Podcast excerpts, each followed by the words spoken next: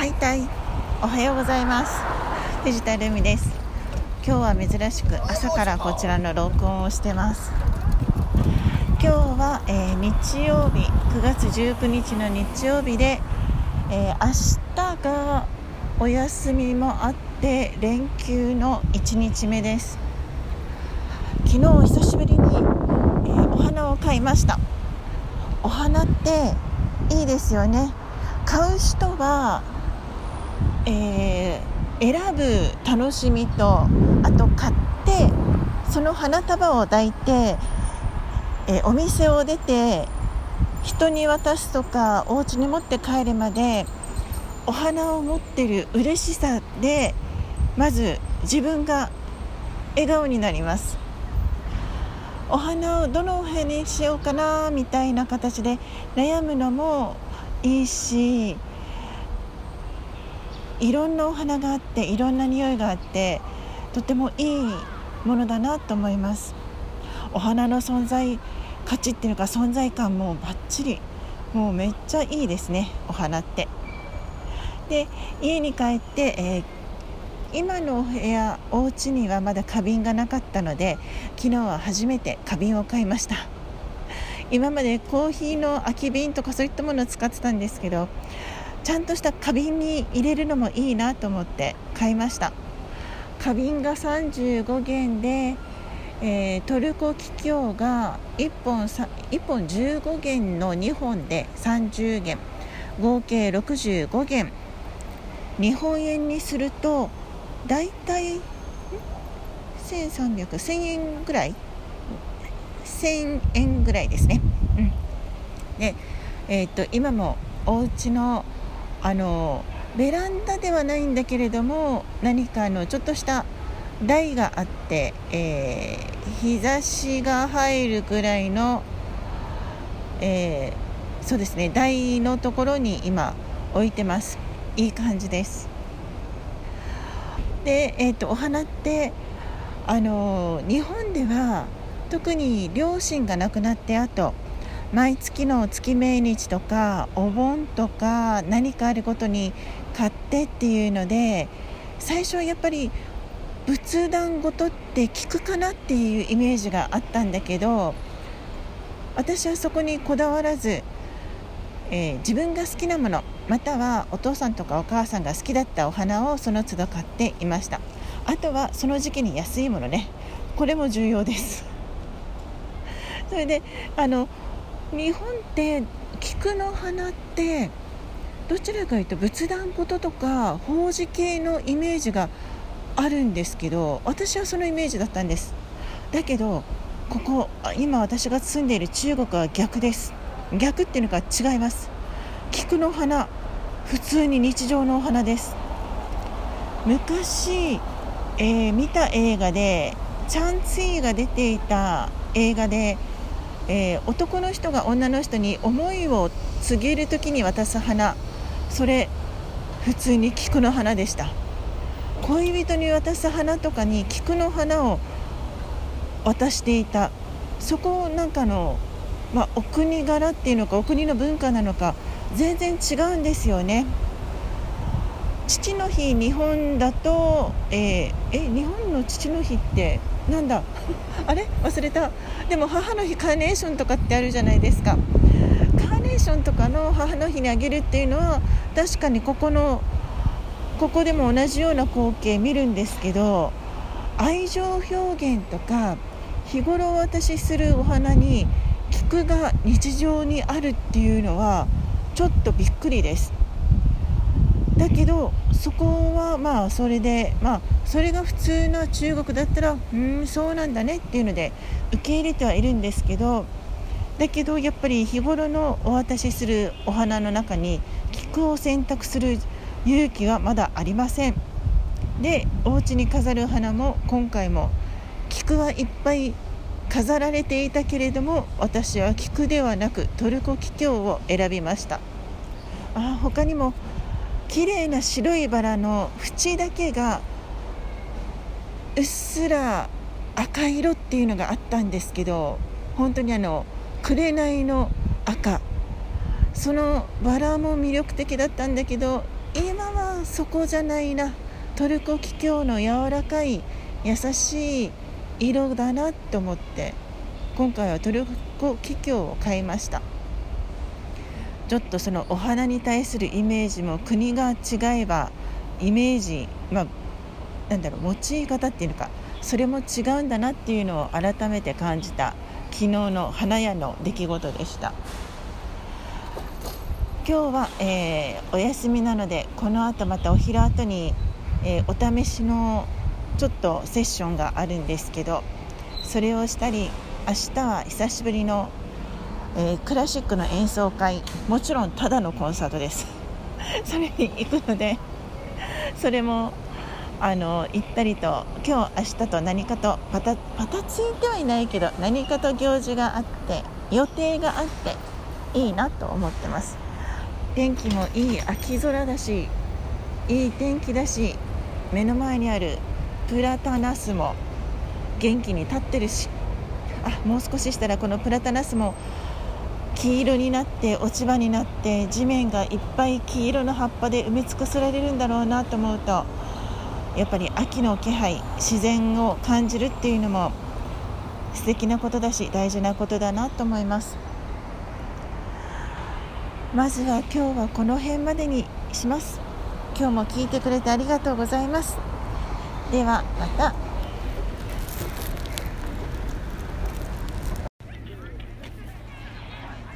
はい藤田るみです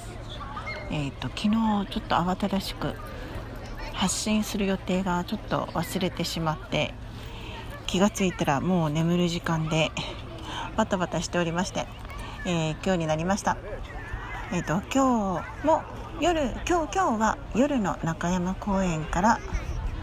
えーとこの音声配信を録音しています今6時夜の6時40分ぐらいなんですけど結構もう暗くなってきているんだけど芝生のとこにはシーツシシートシートを引いて家族連れでまだゆっくりしてるし普通に遊んでる人もいるしお散歩する人もいるしいろんな人がいっぱいいます。今日は満月の日なので見れるかなと思って来たんだけどな。まだ早かったみたい。今からあシーツを広げると思ったら畳んだ畳むんだ。そういう人たちもいたりとかして。みんなやっぱりいろんな人がいて見てて飽きないなって思うしいろんなこと考えるにもうんいい場所だなと思います。今日は休み明けで電話仕事の電話も多くてなかなかと疲れた一日でした。お疲れ様でした私って感じです。昨日たまたまっていうのがあの意識的にも聞くようにはしてるんですけど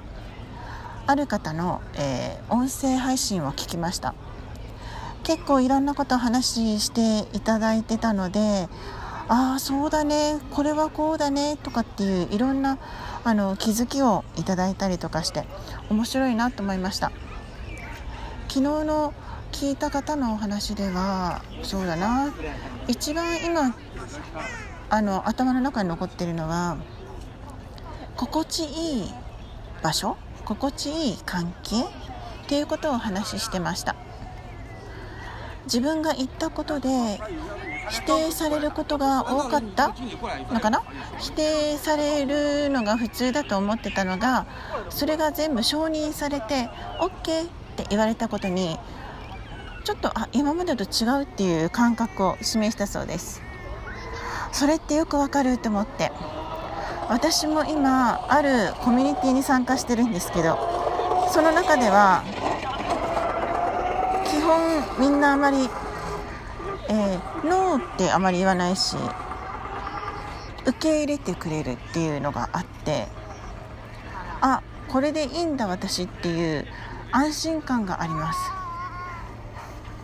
それに甘えてまあいろいろとあの無茶ではないけどいろんなことを考えたりでも自由にさせてくれてるのでそれもすごいいい環境いい大切だなと思いました。そういった大切な環境も心地いい環境心地いい関係。それもすごい大切だなと思いました。私日頃から自己肯定感低いのでそう低い人にとっていいよって言ってくれたりうん大丈夫っていう風に受け入れてくれるとあ自分 OK なんだってすごい安心感安堵感があります。そういったものを積み重ねていくことで自己肯定感もやっぱり上がっていくのかなって×じゃなくて丸でもちょっとした楕円形とかの卵型みたいな楕円形でもいいから×じゃなくて丸でいいんだよってそう思わせてくれる。そういった今コミュニティに参加できて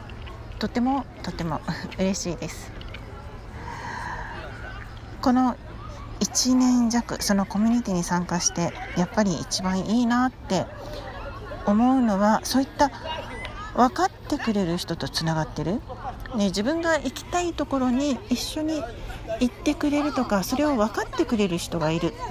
それって本当に今の私にはすごいとても大切なことなのですごいすごいとてもありがたいいいコミュニティです。皆さんにとても感謝します。まずは今日はそんなところなんですがちょっと短めですけどお月様がまだ見えない。残念な。お月様が見えると思って一駅前で降りて歩いてきたのにまだ見れない。どうしよう。家に帰ったら絶対外に出る気にはなれないんだけどな。中秋の名月ってお月様よね 見れないのかな。ちょっと残念なんだけど。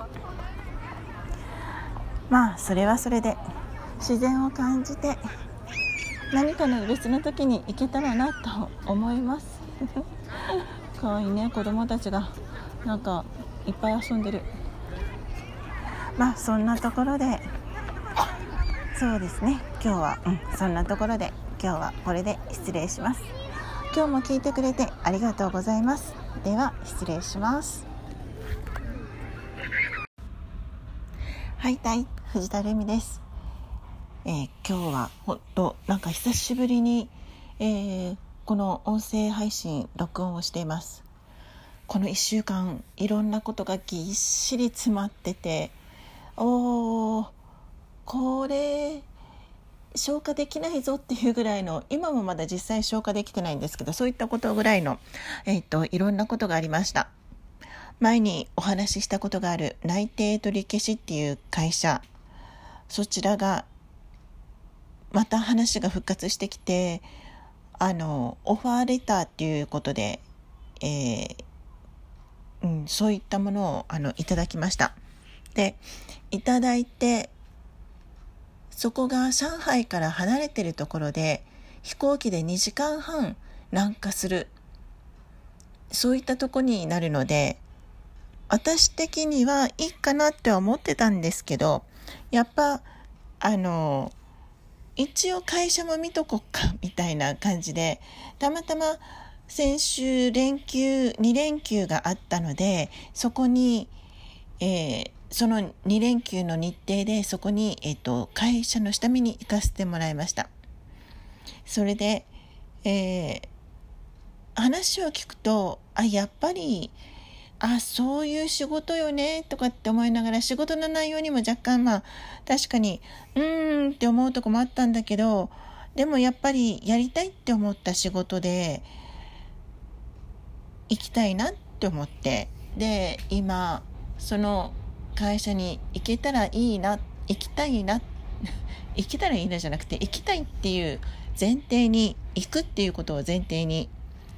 現職の会社と今相談をしてます。ただその現職の会社にもやっぱりちょっとその問題があるので、えー、離職する前に前の3ヶ月前に離職の申請を出さないと退職してはいけませんっていう会社の規定がありうん今そこに 大きな問題としてそこに止まっている私。うんどうなんだろうなどうなるのかな。新しい会社からは新しい会社とその、えー、人材派遣会社間に入ってくれた人材派遣会社からはまず人材派遣からは、えー、なんだろう問題になることなくできるだけ最短で退職できるように相談してください。お願いします。って言われて。実際、まあ、ちゃんとした申請をする前に一旦申請あの相談をしてからそれからちゃんとした段取り踏んでくださいね。あの離職した後いろんな問題があるのであ、まあ、中国では離職証明書っていうものをえそれに関連する書類を2枚出してもらわないといけないのでそれを出してもらうのにちょっと支障が出るのでちゃんと事前に相談をして1ヶ月前の申請でもやめてもいいですよっていうのをちゃんと確認してからやってくださいねっていうちょっと念押しをされてしまい。うんまあうんまあまあ確かに私もあまり揉めたくないのでそれに従って事前相談っていう形でやっていったら案の定今のとこいや外国籍の方は3ヶ月前までに申請しないとダメですよね。それ分かってますよね。だからダメですみたいな形になっちゃってて。うーん今強行突破すればできるのかもしれないんだけれども現職の会社に出してもらう書類を出してもらうことに対してやっぱりちょっとギリギリまで出してもらえるのかどうか分かんないっていうようなそういったことがやっぱりちょっと心配なところもあって人材派遣からもちょっと今うーんどうしましょうかね。あなたはどうしたいですかっていうのをちゃんとなんかツッコミを言われ行きたいんですっていう話をしてるんだけれどもでもやっぱり3ヶ月前に前の申請が基本っていうちょっと変な会社なのでちょっとそれ考えると難しいのかなっていううんなかなか GO が出れないかなとかって思いながら。うん。今ちょっとそういったあの転職活動に関してのことがちょっとこの1週間いろいろあってちょっとそれであの問題問題というかちょっとあの保留っていうのかそういったことがあって頭の中ぐるぐるしていて落ち着かない状況になり今に至る。まだ全然クリアになっていない。そんなとこの状況で今この音声配信をやってるんですけどまあこれも一種の記録ということで経験の記録ということであのちゃんと終わりが見えないって言えば終わりが見えないんだけれども現時点で現況こういった気持ちになってるっていうことをちゃんと残したくてお話をさせてもらいました。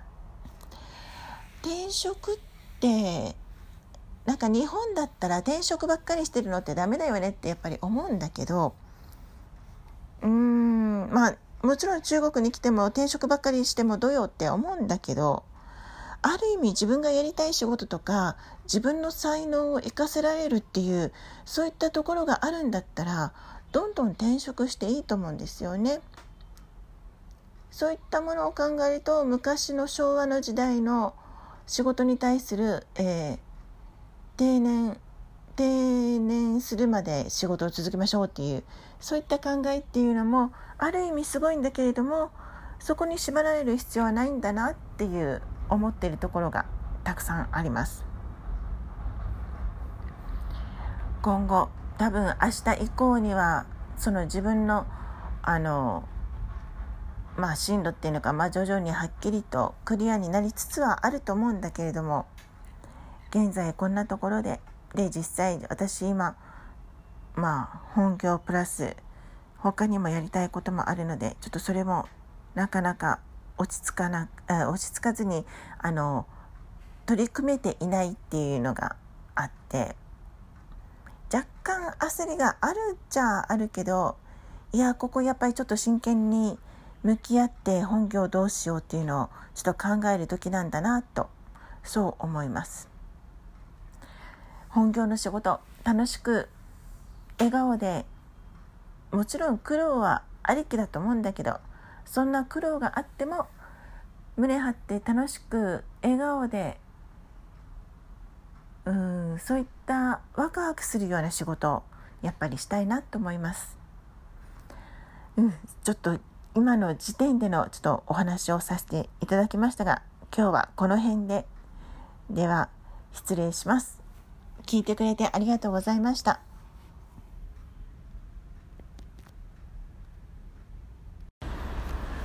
はい、たい、おはようございます。久しぶりに録音してます。今日は10月1日、何曜日？金曜日。えー、今日10月1日は中国でいう国慶節っていう始まりで、ん？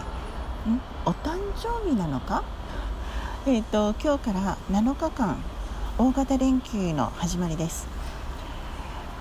普通の会社あののところはもうみんなお休みでまあサービス業以外はだいたいお休みって感じ。でも私のところは日本人向けの会社なので、